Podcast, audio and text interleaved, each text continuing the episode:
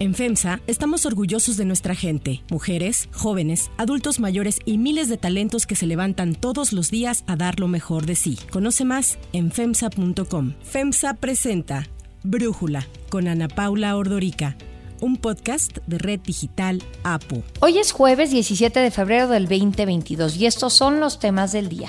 Morena y aliados rechazan abrir una investigación por el escándalo de la llamada Casa Gris en la que vivió el hijo del presidente en Texas y que implicaría tráfico de influencias. Ucrania sufre el mayor ataque cibernético de su historia. El gobierno ve la huella de servicios de inteligencia extranjeros. Pero antes vamos con el tema de profundidad.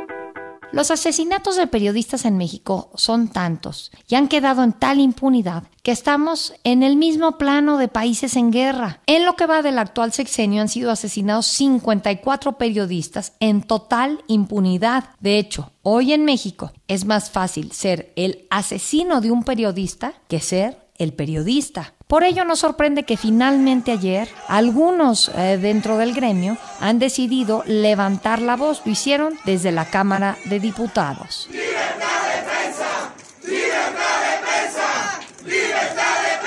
La petición es justicia por los colegas asesinados y por su propia seguridad. Uno de los casos que más ha llamado la atención en estos años es el de Lourdes Maldonado, asesinada el 23 de enero pasado, tres años después de que ella fue directamente a la mañanera para pedir el apoyo del gobierno por las amenazas que había recibido. Antes de Lourdes fueron asesinados Margarito Martínez y José Luis Gamboa. Hace dos semanas asesinaron a Roberto Toledo en Michoacán y el caso más reciente ha sido el 10 de febrero, en el que Ever López Vázquez fue asesinado en Oaxaca. En la mañanera del día de ayer, reporteros decidieron guardar silencio y no hacer preguntas, a lo que el presidente respondió así. Nosotros no mandamos a aniquilar a nadie, a nadie. O sea, ya no es el Estado como era antes el violador por excelencia de los derechos humanos. Nosotros no somos represores. Para que no nos confundan, vamos a seguir protegiendo a los periodistas. López Obrador dice que van a seguir protegiendo a los periodistas, pero hoy más del 90% de las agresiones hacia ese gremio quedan impunes. El tema es tan grave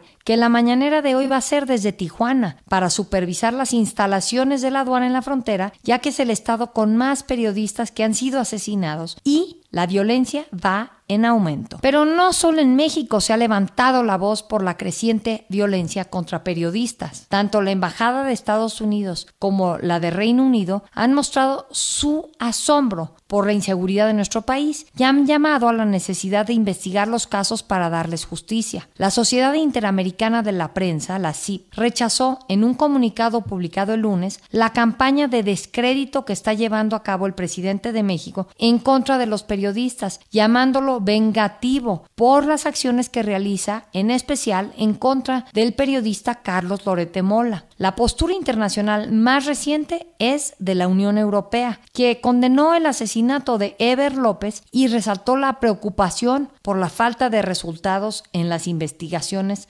sobre su asesinato. Políticos como Jorge Álvarez Maínez de Movimiento Ciudadano también han mostrado su solidaridad con este sector al presentar una queja ante la Comisión Nacional de Derechos Humanos en contra del presidente por las agresiones que ha hecho hacia periodistas. Para Brújula, Leopoldo Maldonado, director regional de Artículo 19, nos habla sobre las causas de la violencia en contra del gremio periodístico. También tiene que ver con la intolerancia a la crítica y al escrutinio públicos por parte de eh, las autoridades públicas. Hoy particularmente estamos presenciando cómo esta intolerancia se traduce en hostilidad verbal, en descalificaciones, en el avasallamiento por parte de maquinarias de odio en redes sociales en contra de periodistas críticos al gobierno actual. Pero también vemos cómo esa misma estrategia se replica en los gobiernos locales, como gobernadores y presidentes municipales de diferentes expresiones partidistas están utilizando la misma estrategia de denostación y descalificación a la prensa. Esto, sin lugar a dudas, agudiza las condiciones de vulnerabilidad que tienen hoy miles de periodistas en el país. En México, según los datos de artículo 19,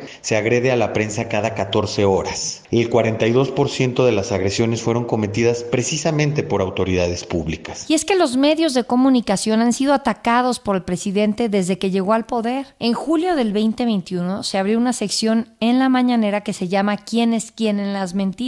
para mostrar, según él, las noticias falsas en contra de su gobierno. Pues hemos visto desde entonces cómo López Obrador, el presidente, ataca directamente a periodistas encasillándolos de mentirosos al exhibir hechos de corrupción en su gobierno. Y como respuesta, él publica información privada. Hasta una solicitud al Instituto Nacional de Transparencia, al INAI, ha hecho para que investiguen los ingresos de periodistas en el caso específico de Carlos Loret de Mola. El INAI ya le respondió al presidente el día de ayer y ha dicho que no cuentan con la facultad legal ni constitucional para realizar este tipo de investigaciones. También ha resaltado que toda la autoridad del Estado mexicano tiene el deber y la obligación de garantizar la protección de los datos personales que tengan en su posesión, así como un necesario consentimiento sobre la publicación de esta información. Pero, pues el presidente no solo se ha ido en contra de medios nacionales, incluso ayer Andrés Manuel López Obrador criticó un artículo, un editorial publicado en el Washington Post. El Washington Post le está pidiendo al presidente Biden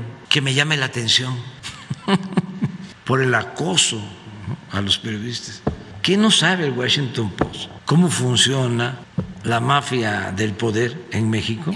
El análisis. Para profundizar más en el tema, agradezco a Balbina Flores, representante en México de la organización Reporteros Sin Fronteras, platicar con nosotros. Balbina, arrancaría preguntándote, ¿crees que el caso de México es preocupante en materia de asesinatos y violencia hacia periodistas? Es muy preocupante porque el incremento en los asesinatos de periodistas, para mejor dato, los cinco asesinatos en lo que van del primer mes de 2022 es un muy mal precedente para el inicio de este año sobre todo porque México en los tres últimos años ha ocupado este primer lugar en asesinatos de periodistas y este año, por lo que vemos, será algo similar o incluso pasará a ocupar el primer lugar en el mundo. Es gravísimo porque México es un país en paz. México es un país que no está en guerra, es una democracia y cuando se dan estos asesinatos o estos ataques a periodistas de manera constante se está poniendo en riesgo la democracia y la paz de un país.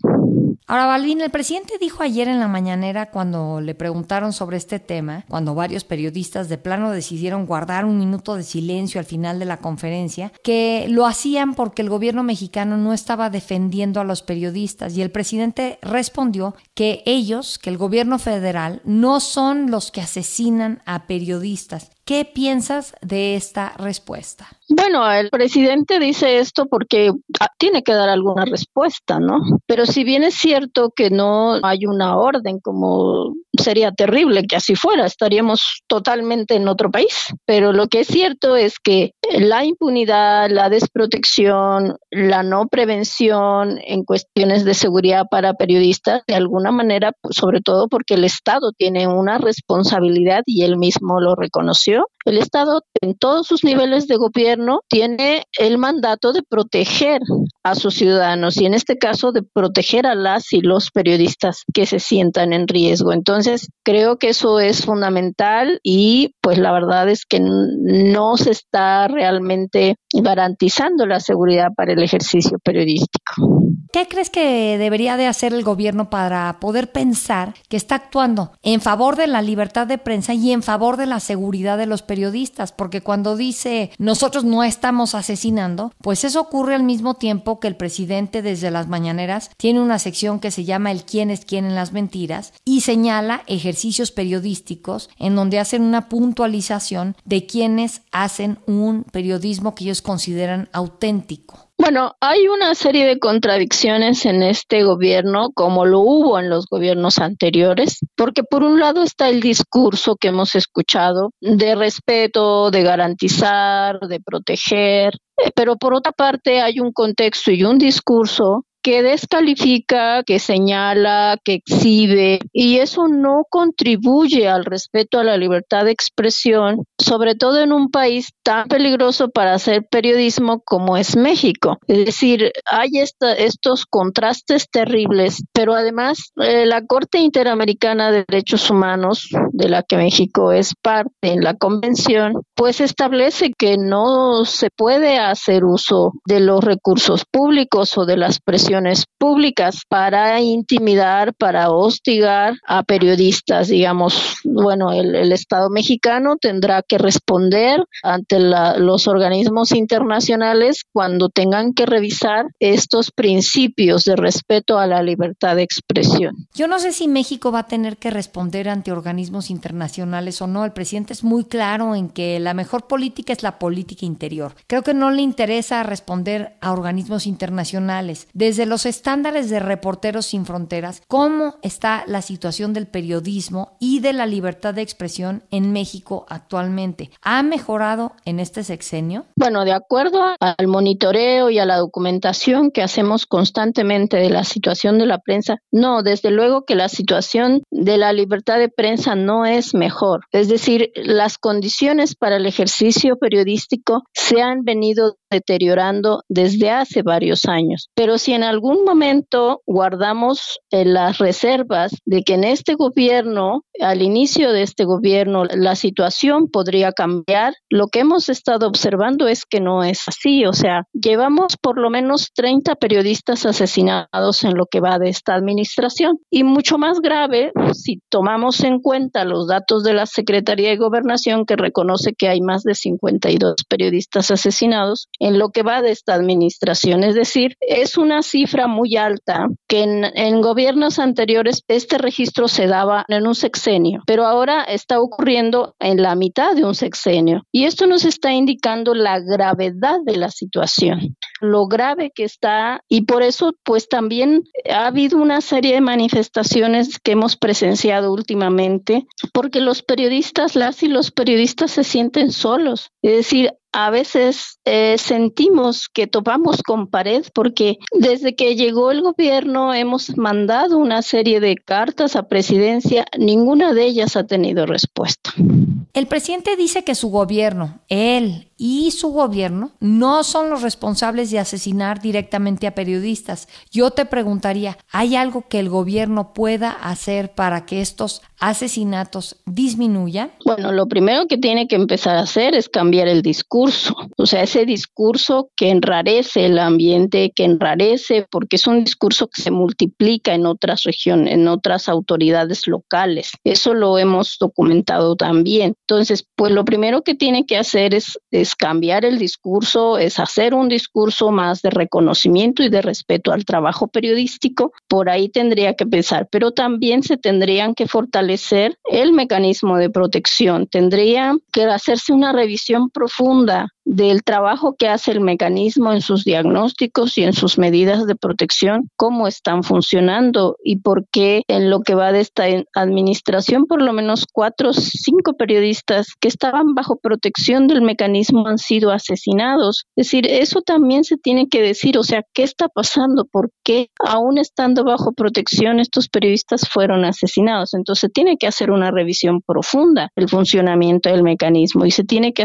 fortalecer el trabajo, el personal del mecanismo. El mecanismo ahora solo tiene 39, 38 personas para atender más de 1.500 beneficiarios de este mecanismo. El mecanismo tiene ahora 388 millones de pesos para este año 2022, pero sabemos que ante el incremento de los periodistas y defensores de incorporarse al mecanismo, pues no va a ser un recurso suficiente. Entonces, todo esto se tiene que revisar. También se tiene que revisar el tema de las investigaciones, es decir, toda esta parte que tiene que ver con la impunidad. Las fiscalías, la Fiscalía Especializada de Atención a Delitos contra la Libertad de Expresión, no tiene ni el personal suficiente ni el personal capacitado para investigar, no cuenta con una policía asignada para la investigación de los ataques a periodistas. Tiene que recurrir a otras áreas de la Fiscalía, es decir, la Fiscalía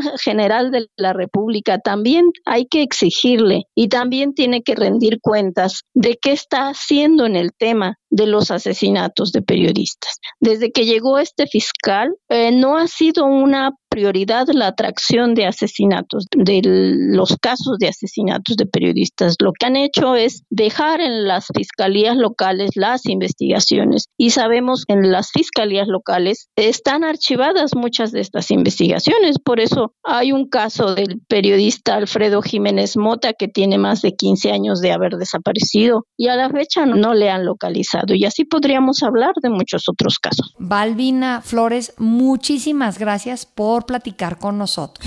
Si te gusta escuchar Brújula, te invitamos a que te suscribas en tu aplicación favorita o que descargues la aplicación Apo Digital. Es totalmente gratis y si te suscribes será más fácil para ti escucharnos. Además, nos puedes dejar un comentario o calificar el podcast para que sigamos creciendo y mejorando para ti. Hay otras noticias para tomar en cuenta. 1. Casa Gris. El Pleno del Senado rechazó realizar una investigación sobre la casa en Houston, Texas, en la que vivió el hijo del presidente José Ramón López Beltrán. La propuesta señalaba que la Fiscalía General de la República, la UIF, la Secretaría de la Función Pública y la Auditoría Superior de la Federación debían investigar los pagos, favores o contraprestaciones a la empresa Baker Hughes o a alguna otra empresa por Pemex y el gobierno federal. La senadora del PAN, Kenia López Rabadán, enfatizó que la investigación permitiría saber cuántos delitos ha cometido la familia del presidente. Así lo dijo. En lo que los mexicanos estaban buscando oxígeno o un hospital o medicinas, la familia del presidente vivía en una mansión, nadaba en una alberca gigante. Son corruptos y son ineficientes. Ricardo Monreal, por su parte, declaró que en Morena no rechazaban debatir sobre el tema, pues no tenían nada que ocultar. Sin embargo, Morena atribuyó todo a un asunto de desesperación por parte de la oposición. Así habló la senadora morenista Berta Carabeo. Se los digo fuerte y claro, la derecha está desesperada porque van a perder Durango, Oaxaca, Tamaulipas. Están desesperados porque el pueblo los desprecia y van a perder también en el 2024. No volverán y no pasarán. Al final, con 42 votos a favor de la oposición y 62 de parte de Morena y sus aliados en contra, la propuesta de investigar el conflicto de interés fue rechazada. 2. Ucrania. En el marco del llamado Día D, cuando Occidente señaló que podría ocurrir una invasión de Rusia a Ucrania, lo que realmente ocurrió fue un ataque que no fue militar, pero sí ciberataque, el mayor de la historia, para Ucrania. El Consejo Nacional de Seguridad y Defensa de Ucrania afirmó que el ataque fue una ofensiva informativa y psicológica, pues no estaba destinada a destruir ni a dañar por completo la infraestructura, sino que buscaba exclusivamente incidir en la población. Expertos señalaban que más que un ataque militar, las maniobras del Kremlin podrían ser cibernéticas para desestabilizar a Ucrania y así poder intervenir en asuntos de ese país. Para Brújula, Jair Brenis, mexicano que está en Ucrania, nos habla sobre la situación que se vive en ese país y cómo se ha resentido este ciberataque. Está un poco más relajado de lo que estaba a principio de la semana. Había mucha tensión, ¿sabes? Especialmente porque la embajada mexicana había ordenado que los mexicanos que estuvieran cerca de la zona de conflicto se movieran a Kiev y de Kiev los iban a llevar a otra ciudad cerca de la frontera con Polonia. Entonces eso como que aumentó la tensión, aunado a que muchos extranjeros, ya sea de Estados Unidos o de Gran Bretaña, comenzaron a salir del país. Incluso el presidente aquí había declarado el día de hoy, el día 16, que iba a ser el Día de la Unidad Ucraniana y bueno, eh, al final pues solo hubo un par de ciberataques, uno que fue a los bancos, los bancos más importantes de, de aquí de Ucrania, los bancos nacionales, un ciberataque a un ataque digamos con armas es completamente diferente. Yo soy Ana Paula Ordorica, Brújula lo produce Batseva Feitelson, en la redacción Airam Narváez, en la coordinación y redacción Christopher Chimal y en la edición Omar Lozano. Los esperamos mañana con la información más importante del día. Oxo, Farmacias ISA, Cruz Verde, Oxo Gas, Coca-Cola FEMSA, Invera, Torrey y PTM son algunas de las muchas empresas que crean más de 245 mil empleos tan solo en México y generan valor como parte de FEMSA. FEMSA presentó Brújula con Ana Paula Ordorica, un podcast de Red Digital APO.